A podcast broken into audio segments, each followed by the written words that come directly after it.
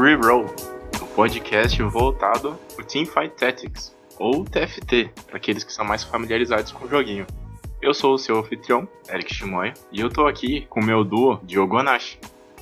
Olá, é, somos meros diamantes, mas acho que a gente tem um bom conhecimento de jogo para passar umas informações aí.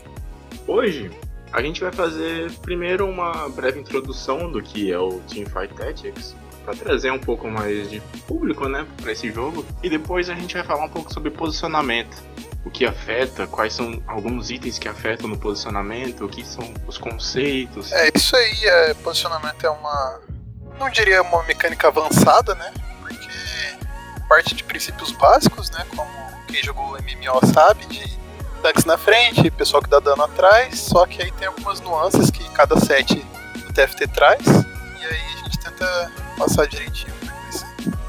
Então, bora lá.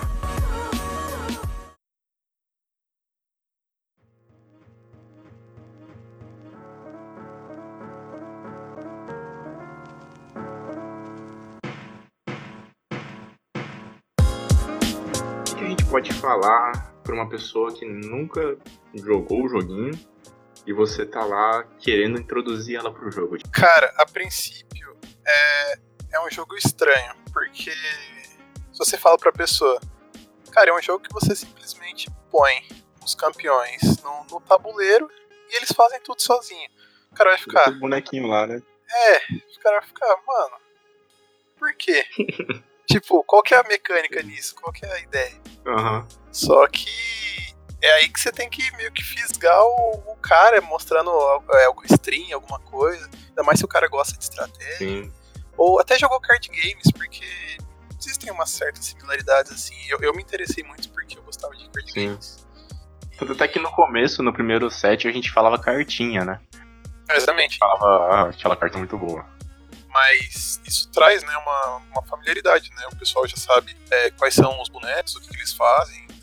Você não precisa pensar nisso, né? Por exemplo, eu fui jogar outros Auto Chess, né? Que é o, que é o modo, né? O Auto Chess, Auto Battler, né? E assim, por, por já conhecer os, os campeões foi muito mais fácil pra mim, saber o que eles faziam e tal. Os outros eu não, não sabia, então eu tinha que me familiarizar primeiro com é, os campeões especificamente, as ults deles e tudo mais, pra depois aí entrar mais nas estratégias. Então aqui fica mais, mais tranquila essa transição de um jogo pro outro. Mas como que, que você se interessou mais pelo jogo? Tem outro fator? Você ia citar, acho que economia, né? O dinheiro do jogo, como que funciona pra você? O que, que isso te deixa. O que, que isso faz te interessar mais? Então, pelo fato de ter várias coisas como combinação de itens, é, economia, né, juntar dinheiro, que sei lá, tem muita coisa pra aprender, muita coisa que dá pra você, sei lá, calcular, vamos dizer assim. Tudo bem que tem muito RNG envolvido, né, que é, que é o fator sorte, mas a questão de estratégia sempre me atraiu, né? Uhum. É um jogo de estratégia misturado com sorte, misturado com LoL.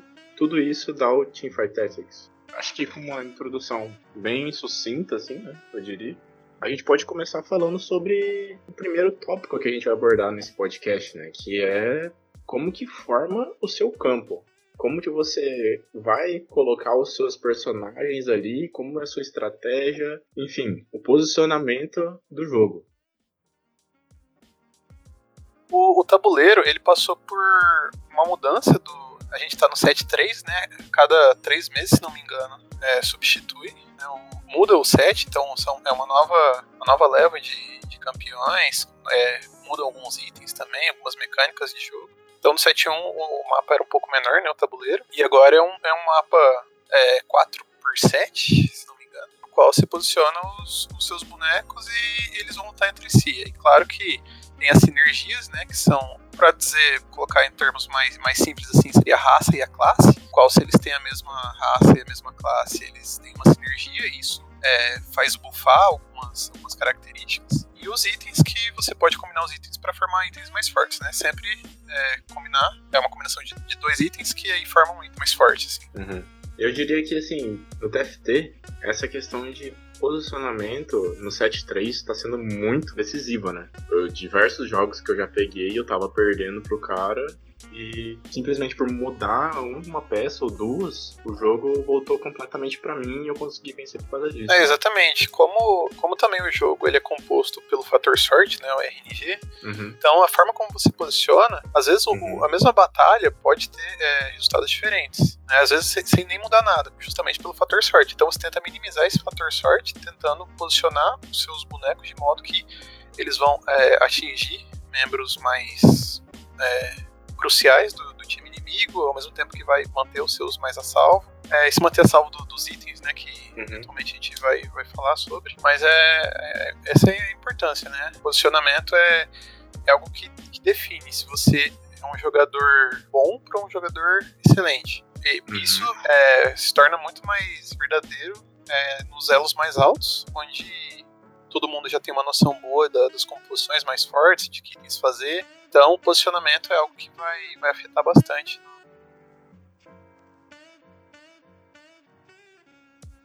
É interessante a gente falar aqui que as peças cruciais que você falou não necessariamente são aqueles carregadores, né? Aqueles, aquele, aquelas peças que estão sempre na, na, linha de trás. Assim, falando já do jogo, não é uma, uma Kayle, não é só um Chaco, não é só uma Syndra. Aqueles que estão lá atrás, né? Pessoal que dá. No 7-3, é, é muito interessante a gente ver que a linha de frente tá tomando uma forma de carregador, né? Às vezes um Shinzal consegue levar o jogo por si só, né? Ele e o Rakan juntos ali conseguem quebrar todo mundo. Eles três estrelas, inclusive uma das minhas builds favoritas. Bem forte. Sim. Então assim, vamos, vamos falar. Já que eu já dei esse, esse pontapé sobre posicionamento e linhas de frente e de trás, para você, como que, como que minha linha de frente vai conseguir segurar bem os oponentes? Como que minha linha de trás, os meus que eram para ser os carries, né, vão conseguir destruir a linha de frente do oponente então, e todo é, outro. Boa parte da, da, linha de frente, né, além de, do, do, da, das skills dos campeões, resume também aos itens. Duncan são, são muito fortes, por exemplo, a, acho que é Couraça em português, é, Bramble Vest, ela nega é, dano de ataques críticos. Então é, é algo que é muito importante. Bem como existem itens que também é, penetram a arma, né? do, do a armor dos oponentes e tudo mais. Não necessariamente penetrar a armor, mas enfim, é, consegue é causar mais dano. falar da, do colete Opa. de pano, né? É, colete, espinhoso, espinhoso, colete, colete, espinhoso. Que... Colete espinhoso. o colete. colete. Vamos, vamos de coletinho. É, é, de coletinho, ele, ele afeta no jogo, né? Assim, não é simplesmente só um item de dano ou um item de armor, assim a parte. Os itens, hoje em dia, no, no TFT, ele tem uma carga de efeito se você vai ganhar ou se você vai perder no jogo muito grande, né? Você, dependendo do, do item que você vai fazer, você acabou com seu jogo. Eu vejo dessa forma. No... É, exatamente. A... Na minha concepção. A... as composições devem ser guiadas pelos itens que você tem, não o contrário tudo bem que você pode forçar uhum. alguma posição, né? É, vai que vem, né? Os, os ah, bonecos ali na hora. Bem. É, exatamente. Pode vir os bonecos, você pode é, fazer um, um scout no, no, lobby, né? Dar uma verificada nos seus oponentes, ver o que eles estão construindo, fazer alguma coisa que é, seja forte contra as composições deles, né? Usa o counter. É, mas, sim, é. E é, outra coisa do, do TFT é que por mais que tenham a sorte, né? Fator sorte, o RNG do, dos itens, porque você tem as rodadas PVE, você luta contra é, monstros neutros e eles dropam itens ou. Uhum. E, só que também tem o carrossel, que é onde você escolhe um item pontual que você quer. Claro que tem um nível de prioridade. Quanto é, menos vida você tem, maior prioridade você tem no carrossel. Que é um dos fatores que eu acho mais importante é o carrossel, né? Exatamente, porque aí você pode pegar o item que você quiser, que é, você pode for, inclusive forçar composições, porque você pega o item que você quer, pode fazer né, os itens mais fortes, mais adequados para a posição que você escolheu. Então você não fica dependendo só da sorte. Você também pode é, perder alguns rounds propositadamente para pegar um item mais prioritário para você e tudo mais. Uhum. Então, Acho que isso é... que você falou é uma coisa bem importante, porque eu no meu começo de TFT eu era muito de. Cara, eu não posso perder vida. Eu não posso. Eu tô com 100 de vida, eu tô com 90 de vida. Eu não posso perder vida. Então eu tenho que forçar, forçar, forçar. E eu sempre pegava, ficava lá em cima no começo do jogo. Eu pegava sempre os últimos itens que sobravam no carrossel e tentava me virar. E muitas vezes eu me ferrava por causa disso. Eu chegava um ponto do jogo que meu time começava a ficar muito fraco e não tinha como, como consertar a situação, né? Então, eu acho que é muito importante a gente falar da, da vida, que ela também é um dos fatores que fazem parte da estratégia, né? Você perder um pouco de vida no começo não é o fim do seu jogo, né? Exatamente. Exato, o jogo ele tem o conceito de, de streaks, né? Tanto, acho que quem assiste vídeos né, do, dos streamers, assiste os próprios streams, é, tem, tem noção do conceito de win streak, lose streak, que é quando você vence várias rodadas sucessivamente. Ou perde, né? Ou perde. Então, se você perde várias rodadas, você acumula mais dinheiro uhum. cada derrota. Assim como quando você vence. Então, é uma coisa que muita, um erro que muitas pessoas cometem é ficar ganhando, perdendo, ganhando, perdendo. Isso é ruim porque você não consegue estricar, você não consegue é, gerar. Manter o seu dinheiro. É, é manter, você, tem que, você tem que manter o padrão. Ou você tá é, ganhando ou você tá perdendo. Uhum. Só que aí, claro, se, se você tá perdendo, você tem que tomar cuidado, né? Com é. sua vida não ficar muito baixa. Se, uhum. se você tá ganhando, talvez você precise dar é, upar leve um pouco antes do que você gostaria para tentar manter, né? Porque é uma fonte de ouro valiosa. É, além da, da, da, fonte de ouro que existe da economia, né? Que a cada 10 de gold de ouro que você tem, você ganha um a mais. Então, se você tem, por exemplo, 43 de gold, pro próximo round você vai ganhar mais 4 de gold só com base nessa sua economia. Se você tivesse, sei lá, 37, você ganha 3. É sempre é, múltiplo de 10. E se tem um, um excedente pra, pra frente, esse excedente não importa. Então, Passou são as de formas... 50 também não importa, né? Sempre Passou de 50, exatamente. 50 é o, é o linear, né? Você ganha 5 a mais ali, tá, tá beleza. Então se tiver, sei lá, 60, você ainda vai só ganhar 5. Aham. Uhum. E daí, a partir disso, surgem os conceitos, né? De Hyper Road, Slow Road. Sim. Isso aí. Que até era, era, mais, é, era mais pra frente. E era bem famoso no 7.1, 7.2, você ficar regaçando o seu dedo ali para trocar de, de personagem, para tentar achar as cartinhas que você queria, para fazer o personagem 3 estrelas e no level 5 você tava com dois personagens 3 estrelas. É, exatamente. No, no 7.2 uh, tinham duas composições que eram de early game, né? Que os, os bonecos eram de custo baixo. Uhum. E, eles e eles continuavam na composição até o final, sendo até carregadores muitas vezes, né? A composição do Pog, a composição de Light. Sim. Predator de Light. De Oceano e Mago também, você tinha que ficar arregaçando seu dedo pra achar. Exatamente. Então, pra você meio que ganhar essa competição de quem pega primeiro dos oponentes, você ficava roletando. Já que você citou a, o 7-2, um exemplo bem claro de estratégia de perder vida no começo e ficar juntando dinheiro baseado nas suas perdas era a estratégia de Blade Master, né? Quando você tinha Nocturne, você, tipo, antes a, a espátula era um, era um dos itens que aparecia no carrossel com frequência, né? Então o que, as pessoas faziam? Começavam a perder um monte, juntava o dinheiro com a sua, com a sua luz streak, formava os seus 50 de gold ali, beleza? Só que tava em último, então ele tinha prioridade para pegar o item que ele queria, que era a espátula. E assim ele salvo o jogo. É, composições muito, muito dependentes de itens podem adotar essa, essa tática que vai dar certo. Ainda mais se o item for bem contestado. Pelo... E, e também na. Então tinha muito conceito né, de Hyper Roll que você ficava roletando agressivamente em busca do, dos campeões. Então uma mudança interessante que teve nesse set é que temos mais do Slow Roll, que você acumula 50 de gold, e acima Sim. disso você roleta, que esse gold não vai fazer diferença, né? Uhum. Então você pode ficar roletando até ficar ali nos 50, talvez uns 40, pegando os bonecos que aparecem, sem pressa, vai, vai controlando. Uhum.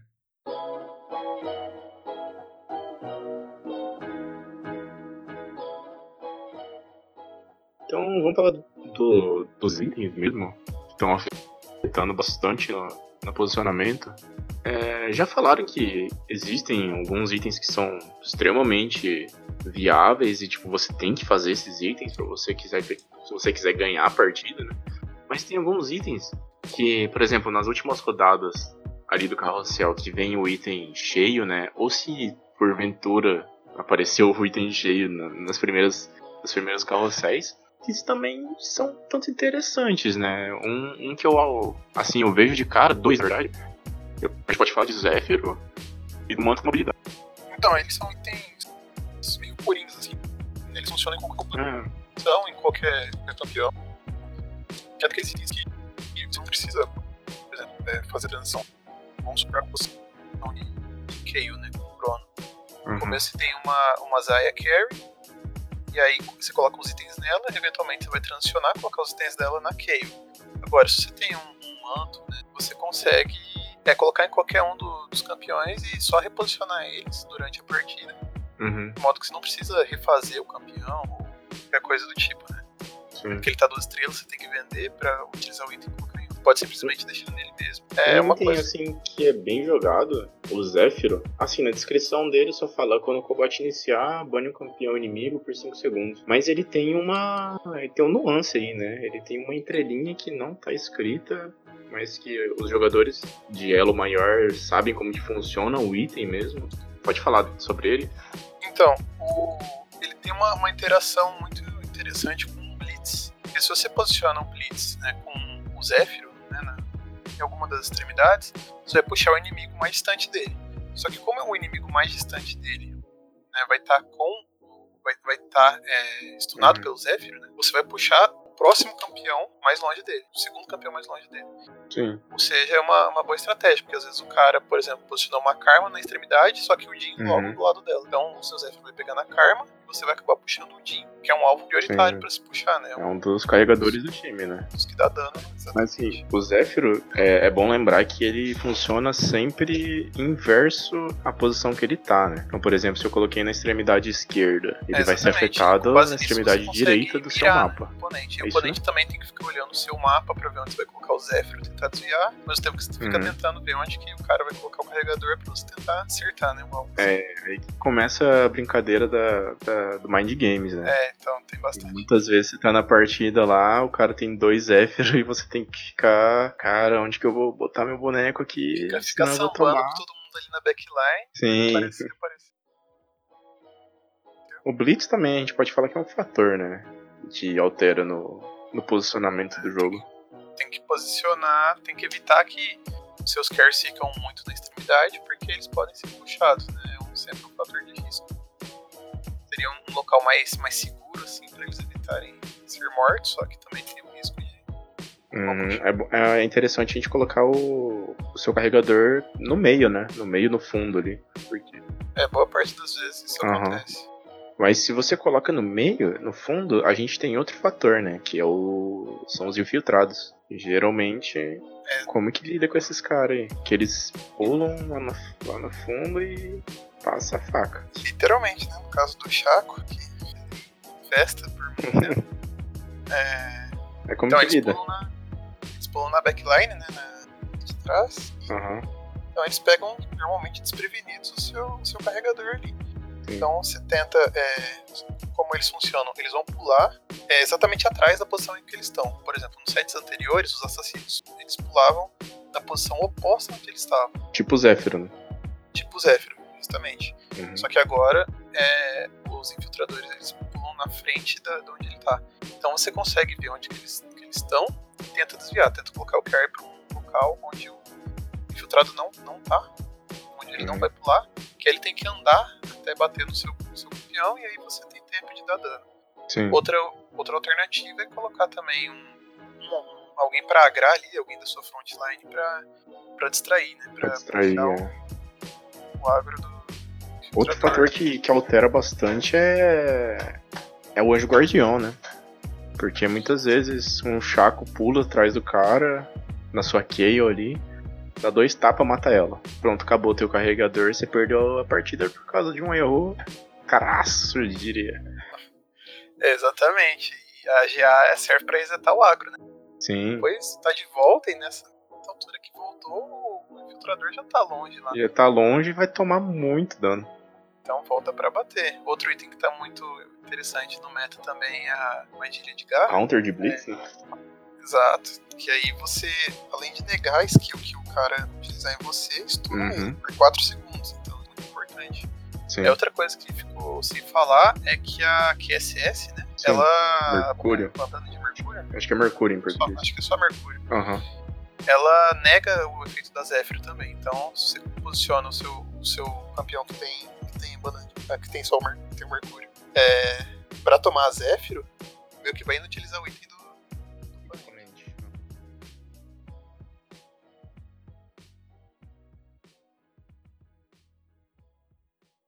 Tem bastante fator, né? Eu acho que o jogo ele é. Ele não é simplesmente um mais um. Acho que tem bastante coisa que a gente pode abordar no podcast a partir dos próximos episódios. Como esse é um piloto, a gente deu uma boa introdução do jogo sobre alguns itens. E no nos próximos episódios acho que a gente consegue destrinchar um pouco mais sobre eles, né? É, a gente tentou falar de um modo mais geral, assim, né? Itens mais servem em qualquer composição, como é o jogo e tal. E depois a gente pode ir para diversos assuntos, né? Até como composições específicas, falar é, por que, que elas são fortes e tudo mais. É, possíveis atualizações, o que esperar do novo patch. Uhum. A gente pode fazer um podcast só sobre o patch, né? A gente começa a tentar adivinhar o que, que vai ser bom, o que, que não vai ser, o que, que vai continuar bom. Já vou avisando que no próximo patch, assim, já vou dar um mini spoiler que Rebelde aparentemente vai voltar. A gente vai conversar sobre isso nos próximos episódios. Você tem mais alguma coisa pra falar? Acho que por hoje é isso aí. Então, beleza. Esse é o podcast Reroll. Dúvidas, questões, fale com a gente no nosso Twitter. É arroba RerollP. Só isso, tudo junto, RerollP. Siga a gente nas nossas redes sociais. Que é, por enquanto, a gente só tem o, o Twitter. Futuramente a gente vai criar um Instagram ali para umas surpresas que estão vindo aí pra frente. E é isso. Obrigado por ter escutado o nosso podcast e até o próximo episódio. Valeu, falou.